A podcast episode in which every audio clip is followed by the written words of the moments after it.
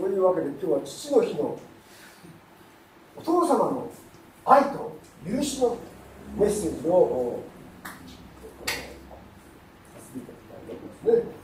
お父さんというとね、いろんなイメージがあるでしょうけどね、お父さんが優しいあの育ての親が優しい方の場合はね、天のお父様というと、まあ、優しいってイメージが怖い。でも、育ての親がね、厳しいとね、怖いと。天天のお父様、え、怖い怖い。だからあの地上のお父さんのイメージでお父天のお父様をね、見るってことがあります。でも皆さん、今日は聖書から天のお父様が、あの、どういうお方であるかをね、あの見て、えー、地上のイメージではなくて、聖書を通して掲示されているお父様がどういうお方なのかを見て、そのお父様の愛と許しの神様であられるかということを覚えていきたいと思います。まずそのためには、ヨハネの福音書、一番最後にさっき読んでいただいたんですけど、そこに、はっきりとお父様がどういう方であるかが出ています。ですから、皆さん、地上のお父さんのイメージは、いろんなね、えー、お父様のイメージ、私の知あの知ってる方の場合はもう、幼少の頃からお父さんがどっか行ってしまって、もう、お母さん一人で育ってくださったなんてね、そういった方もいらっしゃって、ああ、そういったお父さんのイメージだと、自分を捨てるお父さんじゃないかとね、あもうそういですですけど、今日皆さん、あのね、皆さんのお父さんのイメージは、とても優しいお父さんが幸いなんですけども、そのその地上のお父さんのイメージを置いといて、もう聖書が、この、まず、御言葉あるき、聖書の神様、お父様がどういうお父様、ヨハネ3章16節。この聖書の中の代表的な御言葉で、この御言葉を理解しただけでも救われるというね、この御言葉を受け受け取るだけでも救信じて救われる御言葉でありますね。ヨハネ3章16節。で、もう一度拝読しましょう。はい。神。が自身の一人子をお与えたこと。に、要はそれは義を信じる者、一人で一人の永年期を持つので、さっき私、6月22日って言ってしまったんですけどね、あの、これカレンダーでね、確認しようと思ったら、このカレンダーには記しか出てなかった。あの、一般のカレンダーの方が出てるか間違えてほしい。後でインターネットで調べてみる。間違えてないですか6月22日だと。間違いないですかはい、どこがね一応インターネットホームページでも流れてるもんですからね。僕は嘘のこと言ったね。だから、ま、間違えて、一応間違えてないってことで、あの、ここでもですね、父なる神は、実にその一人の、一人のとは誰でしょうか？イエス様ですね、はい。えー、救い主、メシア、ロゴスとも言われる方。その方がイエス様としてイエスというお名前を持って地上に来られあのその地上に来られてイエス様とお名前が付けられましたね。それ神様の啓示ですが、あのイエス、イエス様、その、でもイエス様はもう永遠に第二からなる神様でね、父なる神様と聖霊様と一つで永遠に父なる神様と共におられました。一つである。その方が、この人ともなられて地上に送られました。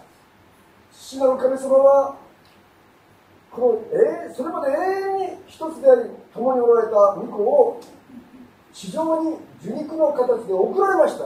人と神人となられてね。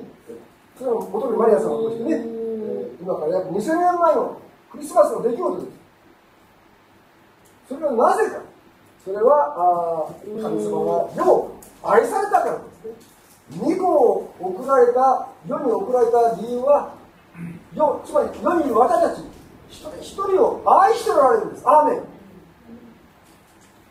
クリスチャンも神様が作られましたがノンクリスチャンの人格もね神様が作られました。アーメン。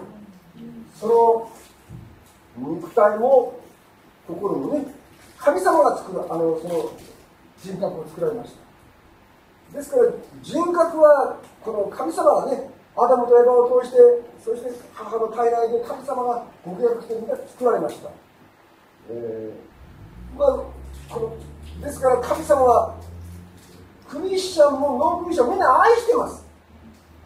もともとそれは神様が作られたんですね。その人格をね。あの人格をね。しかしその人格の人間が悪魔の誘惑に負けて罪を犯してねあのその人格の罪が入ってきたんですね罪ある者は裁かれるあの罪を犯せば死ぬ裁きが来ました呪いが来ました、えー、ですから最初神様はアダムとを作られて全てが良かった人格を作られてねでもサバが誘惑して罪が入ってきました罪を犯してねそして生まれながらの人間は現在持って生まれ良いと思ってもできない悪いと思ってもしてしまう神様はその人格を愛するけどでも罪が憎む。神様は義なる方。愛なる方。ですからあの神様はその作られた私の人格はお一人一人クリスチャンもノンクリスチャンみんな愛してます人格。でも人格を愛してる罪が憎む。だから罪を悔い改めないのが神様が背負うそのまま罪によってその裁かれてしまうでもそれを天国様は良しとしない。なんとかみんな罪許され許され義とされ神様の子供との身分を受け取ることができるように。人類が罪の刑罰を受ける代わりに愛する実の子2個を送られました。そして2個の十字架のこの血潮で罪の刑罰をイエス様に転嫁されました。罪の刑罰をイエス様が送られる子羊のごとく身代わりに十字架で罪なきイエス様が血を流され釘打たれやり刺され裁かれ人類の罪の刑罰がイエス様に転嫁されあがらわれそれを信じてつまり血の契約の中に入る者はみんな許されるその条件はイエス様を信じる信仰。信じる者は救われる。アーメン。ですから誰でも罪を悔い改めてイエス様のところに行けばイエス様を信じれば過去家なら血縁あ血筋この関係なし民族関係なしどこの国民か関係なしユダヤ人でもギリシャ人でも誰でも自分の罪を認めて悔い改めてイエス様を救い主と信じればみんな救われる。アーメン。ですから神は天のお父様は実にその一人もイエス様をお与えになったほどに私を愛されました。アーメン。それは御子イエス様をここに書いてあるんですね。信じる者は者が一人として滅びること。ただし。神様の救いの契約に身を置くことです。アそれは御子を信じるという契約です。アーメン。だからこの御子の福音を述べ伝えて許しの福音十字架によって罪許され神のことされ永遠の命が与える。この十字架の福音をそして復活のイエス様を述べ伝えてみんな全世界が御子を信じてもう永遠の命でアーメン。救われるアーメンここに16節に単純に父なる神様が愛であり許しである。そのために実の子を犠牲にかけた。で旧約聖書を見るとですね一見自分の子供を捧げなさいという。そう思っちゃって捧げようとしした方がおられます、まあ、ギリギリのところまでねアブラハムですね。ちょっと読んでいきます。先ほど創世紀22章。これは大変な試練です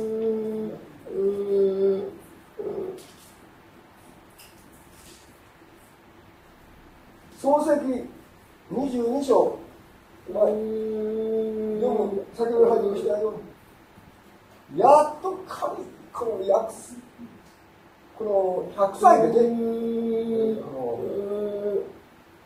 もう奥さんのサラの介護子供を宿ってる会じゃなかったでも神様の奇跡でイサクが与えられましたそんな奇跡の子供可愛い子供をイサクそれがある程度青年になった時にこの神様は22章の2節に神は仰せられたあなたの子あなたの愛している一人のイサクを連れてモリアの地に行きなさい。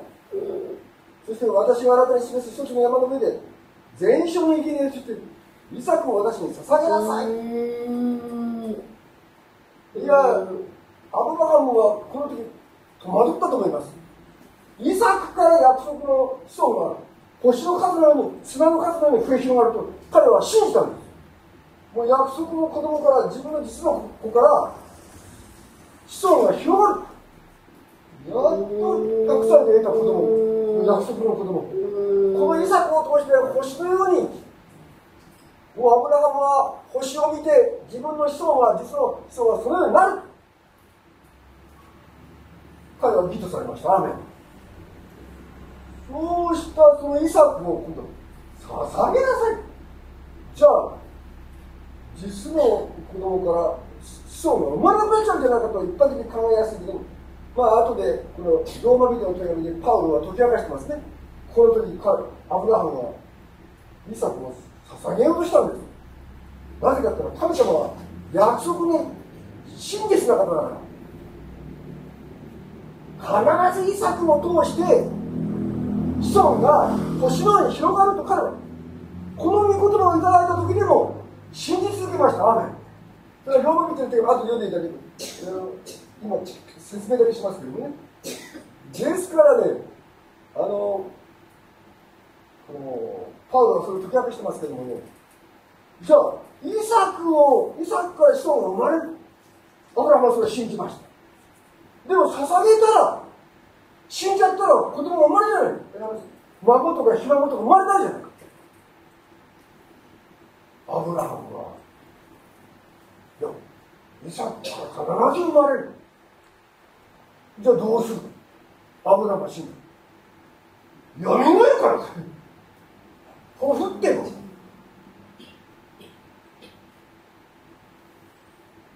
ほふってもですね生き返るんだアブラハムは自分の子供がこふっても生き返る。それで結婚してね子供。皆さんよみがえの信仰持ってたの。アーメン。すごいですねアブラハム、まあ、信仰の父と言われたくらい。ほふってもねまた神様はイサクをよみがえらせた死人がよみがえってそれで結婚して子孫だから彼らはねつまり徹底的に御言葉信仰だ。すごいですね。皆さん。そしてどうなったかというとイサクをモリアの地に行って捧げようとしたんですイサクはねお父さんのものすごいこの切迫真剣ないつもと違うお父さんの雰囲気とか殺気とか。なんか生贄がないけどお父さんは自分を縛ろうとして縛っあれ？イサクなりにねちょっと予感がしたんですね。どこでそれ22章のちょっと開いて。22章の7節。イサクは父をアブラハムに話しかけていった。お父さんすると彼は何だイサクとイサクは尋ねた。人多岐にはありますが全焼の生贄のための羊はどこにあるんですか？もうこう質問したってことはイサクなりにね。なんかなんかお父さんの様子も普段と違うからね。殺気を帯びてるからね。となるとそこで生きているその間になれるの自分ぐらいしかいない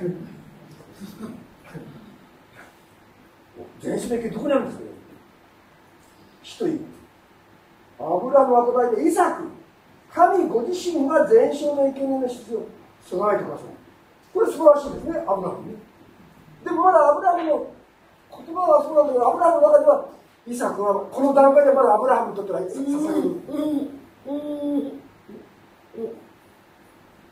人は神がアブラハムに告げられた場所に着き、アブラハムはそのところに祭壇を切り、そして焚き木を並べ自分のご遺作を縛り、祭壇の上の焚き木の上に置いた。アブラハムは手を伸ばし、刀を取って自分の子を送ろうとした。まだこの段階では、イサクは前種の人間として、でも、送って殺しても、神様は真実な方だから、御言葉通してくださるイサクを死にの中から一回しますだから彼は送ろうとしました。でも神様は愛なんです。そんな辛い耐えられない。なら神様試練を許さなかった。神は愛ない。じゃあどうなった？送ろうとする直前で止めました。アメ神は愛ない。神は耐えられないような試練を許さない。もし私をもっと信仰強め清めるために試練を神様許すことがあっても必ず脱出の道を備える。そうです。この時も脱出の道を備えました。寸前で止めました。ナイフを取り上げてほぐろうとした時にニコイが来たんですストップ。アブラハムアブラハムはい。ここにあなたの手をこの子に下してはならない。ストップ。アーメン。皆さん信じましょう。アーメン。神様は決して耐えられない試練は許しません。試練が来たとしてもそれは私の信仰を強めたり清めたり神様深いご計画がある。でも耐えられないような試練を与えません。そしてもし試練が来た時に脱出の道を備えます。アブラハムも神様は直前で耐えアブラハムにとって愛する御子あのイサクを救い本当に辛いことだからストップをしました。じゃあどうしたか目を上げるアブラハムが目を上げると見よ。角を役に引っ掛けている。一頭のお羊が13節ね。あそこにも備えられ。そのお羊が実は神様が用意されていた伝承の受け入れだった。だから神様も最初から藪に引っ掛けてる必要を用意してたんです。そうです。神様は愛です。耐えられない試練を与えません。愛の神様は試練を与えるあの許す場合は必ず目的があります。ヨセフのようにイスラエルの民を危機を救うためにヨセフは苦しみを試練を受けたということはあのはっきり分かりました皆さんあなたが今苦しんでいる試練を受けている辛いなら神様の愛を疑ってはいけませんアメン。必ず脱出の道を最初から備えてます。このお羊も神様はもう最初から備えたんです。そのために神様はアブラハムにご自分の名前の一つを掲示され集合にも出てますけどね。どういうお名前かというとアドナイ・イルエアメン。ある牧師先生の家庭に私奉仕のために招かれて行ったらね。その牧師牧師先生の家庭の食卓食事をくださる。私招いて食事をくださってね。牧師先生の家庭である家庭で食事をいただいた。でそしたら目を目を見ると目を食卓の上にねこの掛け軸のあの板板かなんか掛け軸が彫ってあってね。こう家庭のその食卓のあの食堂の中心のところ壁のところにそれはあったんですね。そのちょうどアドナイイル訳してみるとね主の山の上には備えありアメン神様はご自分のお名前を掲示されました。もしアブラハムがそれ従わなかったらねこのアドナイイルって名前は別の方が受けたから。でもアブラハムはギリギリのところで信仰でそれで御言葉を受けました。あの皆さん神様のお名前っていうのはね真実なんです。だから主の山には備えあるという名前は必ず通りです。だから自分尾形守ると守るためですね。父と母がおじさんか誰かから私の父と母がおじさんの推薦で守るという名前ですけど。だから法律を守る御言葉を守るとまあ、その時まだクリスチャンじゃなかったら、御言葉も、でも後にクリスチャン守る。だけど守らなかったこと全く神様に自分が御言葉通りじゃないことがあったり書いてくれた時があるでも神様のお名前はいつも真実である。愛の神様はアガペの愛の神様は愛は一貫してます。神様は清い神様は一貫して清い。神様は全能なら全能です。アーメン神様は癒し主なら癒し主です。アーメン。神様のお名前は真実で一貫してます。アーメン。ですからこのお名前はアドナイルエはいつも信じる者とは一貫してます。アーメン。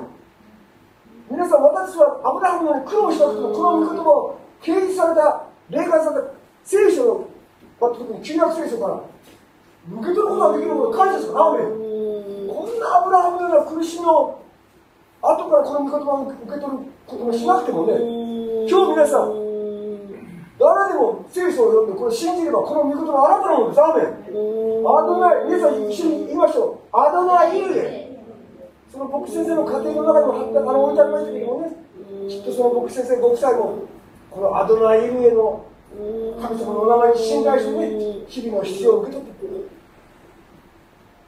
この主の山の上には備えあるだから明日の心配無用なんです。アーメン。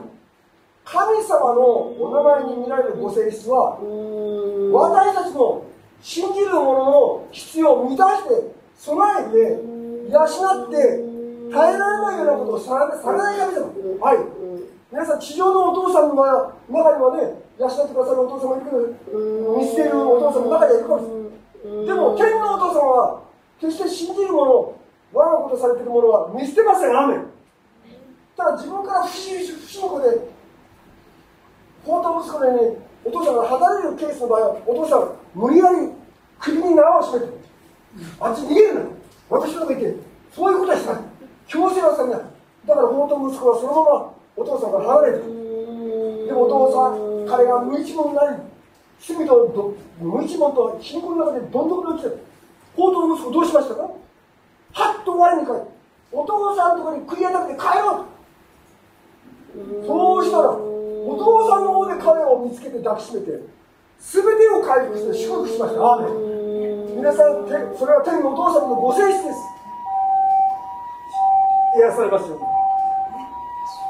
お父さんから神様から離れたことを悔い改めて神様に帰ればいつでも神様は許してくださり抱きしめてくださり全てを回復される神様です。アーメン。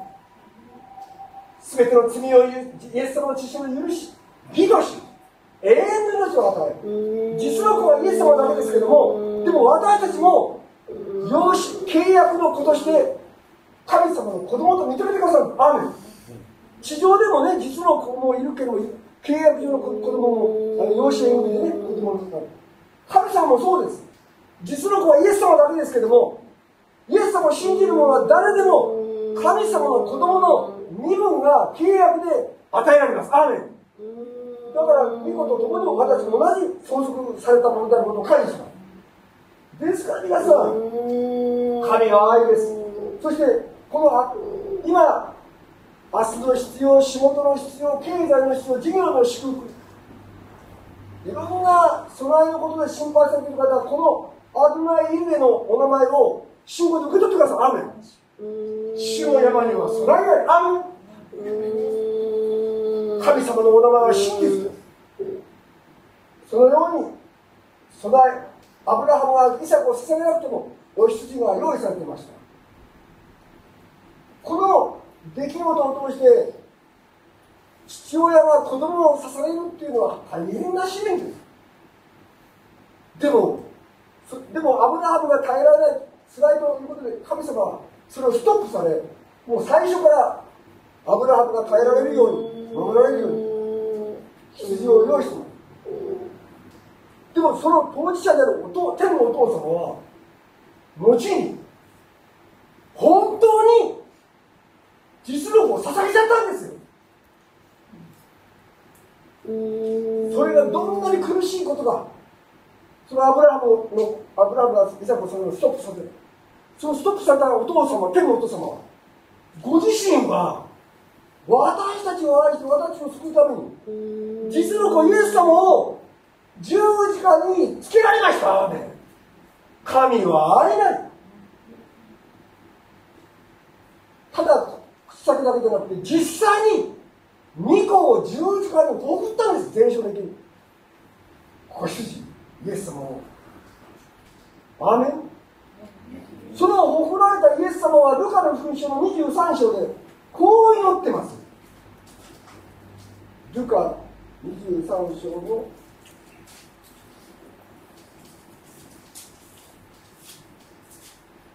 ルカ23章の、え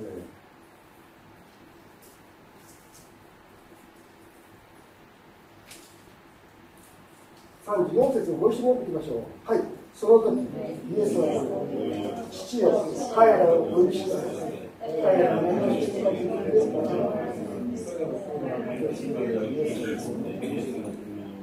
そうです。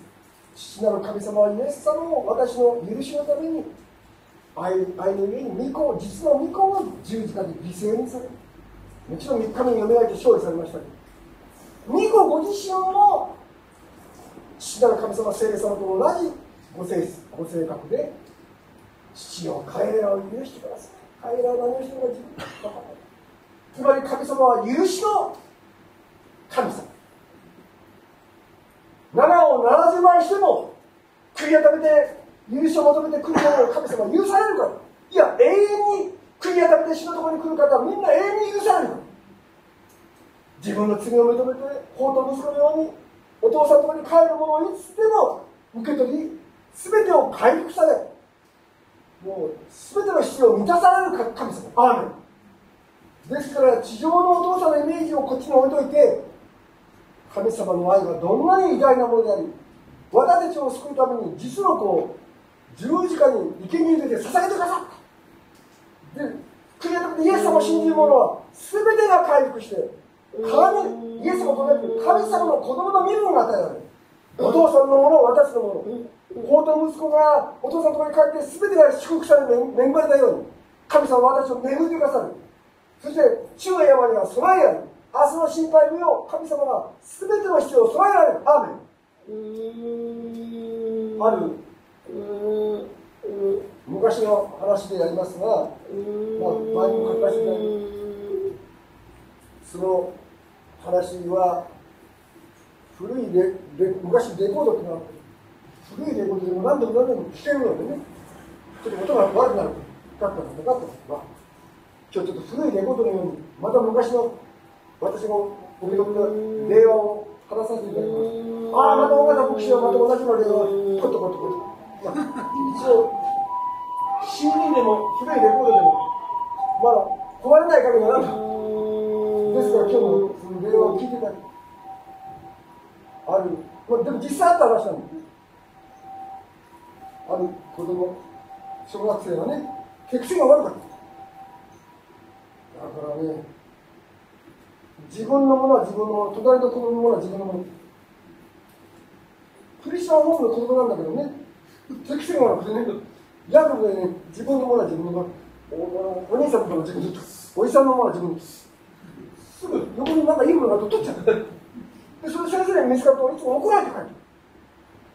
またそれ、先生に怒られて、まあ、あんまりやるとまたお母さんも先生とか呼ばれてね、何度も何度もやるのでね、お母さんもお父さんもね、もうこんなややっちゃダメだよ。そうしてね、ある夕方ね、お母さんが子供が帰ってみるとね、元気なの。あのー、なんかこう、元気がなくてね、いつもこう仕事お母さんがまた、はっと気がついてね、僕、どうしたの？また手を出したの？だったら、でーっと。よく聞くとまた隣の子がねなんかなんか鉛筆入れてなんか取ったらしい。それで先生に怒られて、先生に怒られて叱られてきたの。もうそうそういうね。お母さんは情けなくなってね。またやったらそしたらちょうどお父さんが会社からねタイミングちょうど同じそのタイミングに帰ってきてね。お母さんあんまり息子と一緒に閉めてるからね。お母さんどうしたんだい？またこの子が隣の子のものそれで先生にこうやって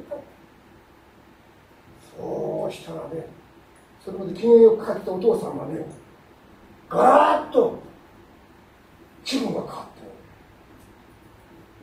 急に怒り出してね今度という今度は許さないよ何度も何度もお母さんやお父さんが許してたけどまたやったのかもう今度という今度は許さないそうしてねもうあんまり怒るもんだからね。そこに木のバットがあったんですお父さんが木のバット取ってね。取った以上なんか格好がつかないから持ち上げちゃった。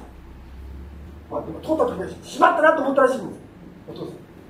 でも木のバット取ってね。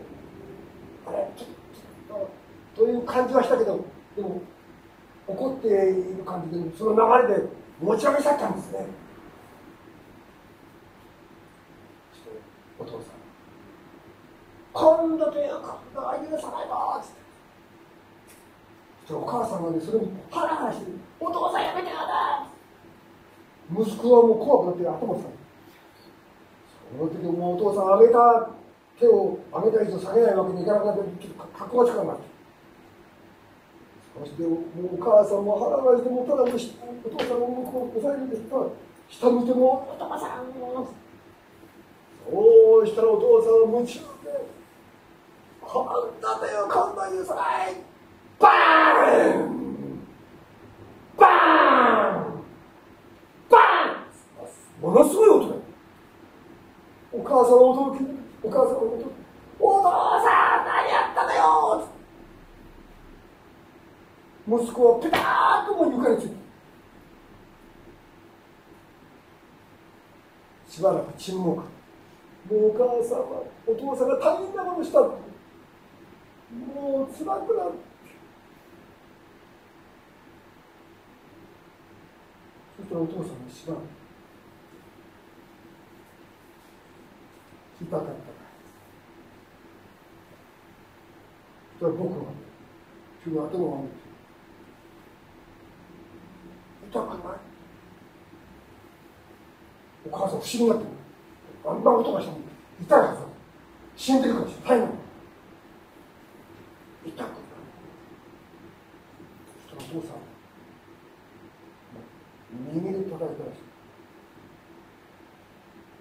左の腕を上げるとものすごい勢いでバットを下ろしたそのバットの跡が腕にこう内出血したこの腕が実はお父さん自分の腕を息子の髪自分の腕を思いっきり叩いたこの袖を上げるとそこが内出血して真っ赤だそれを見た時息子のお父さんごめんよ僕もうしないねもう僕しないよお父さんは自分の腕で叩いたから謝るのかい実はねイエス様がね僕のために十字架で血を流して僕の罪私たちの罪のために十字架で血を流して死んでくださったんだよ。そしてよみがえってくださったんだよ。僕もイエス様を信じていくね。その時僕はね子供は僕イエス様を信じる信じてそれから模範的なクリスチャンホームの子供になったというようなねお証を聞いたことがあります。実際あった話ね。いやーその時お父さんは自分の腕を思いっきり叩いて息子はもう十分。皆さん父なる神様は私たちを愛して私の人格を愛す。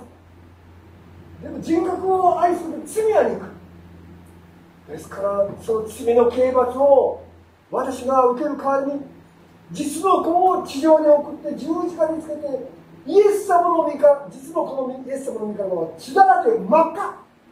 それは父なる神様。がその怒りを私のところであると御子に転嫁する。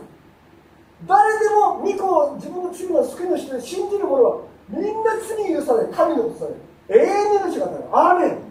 まさに父の日のこのこの今週を覚える時にお父様の愛がいかなずお父様は愛なる許しの神様。アーメン。神は実にその一人も与えなったことにようがあります。今神様の愛のもとに身も委ねましょう皆様。御子を。私たちのために十字架に御子の身体は真っ赤。血だらけ持ち歌の国。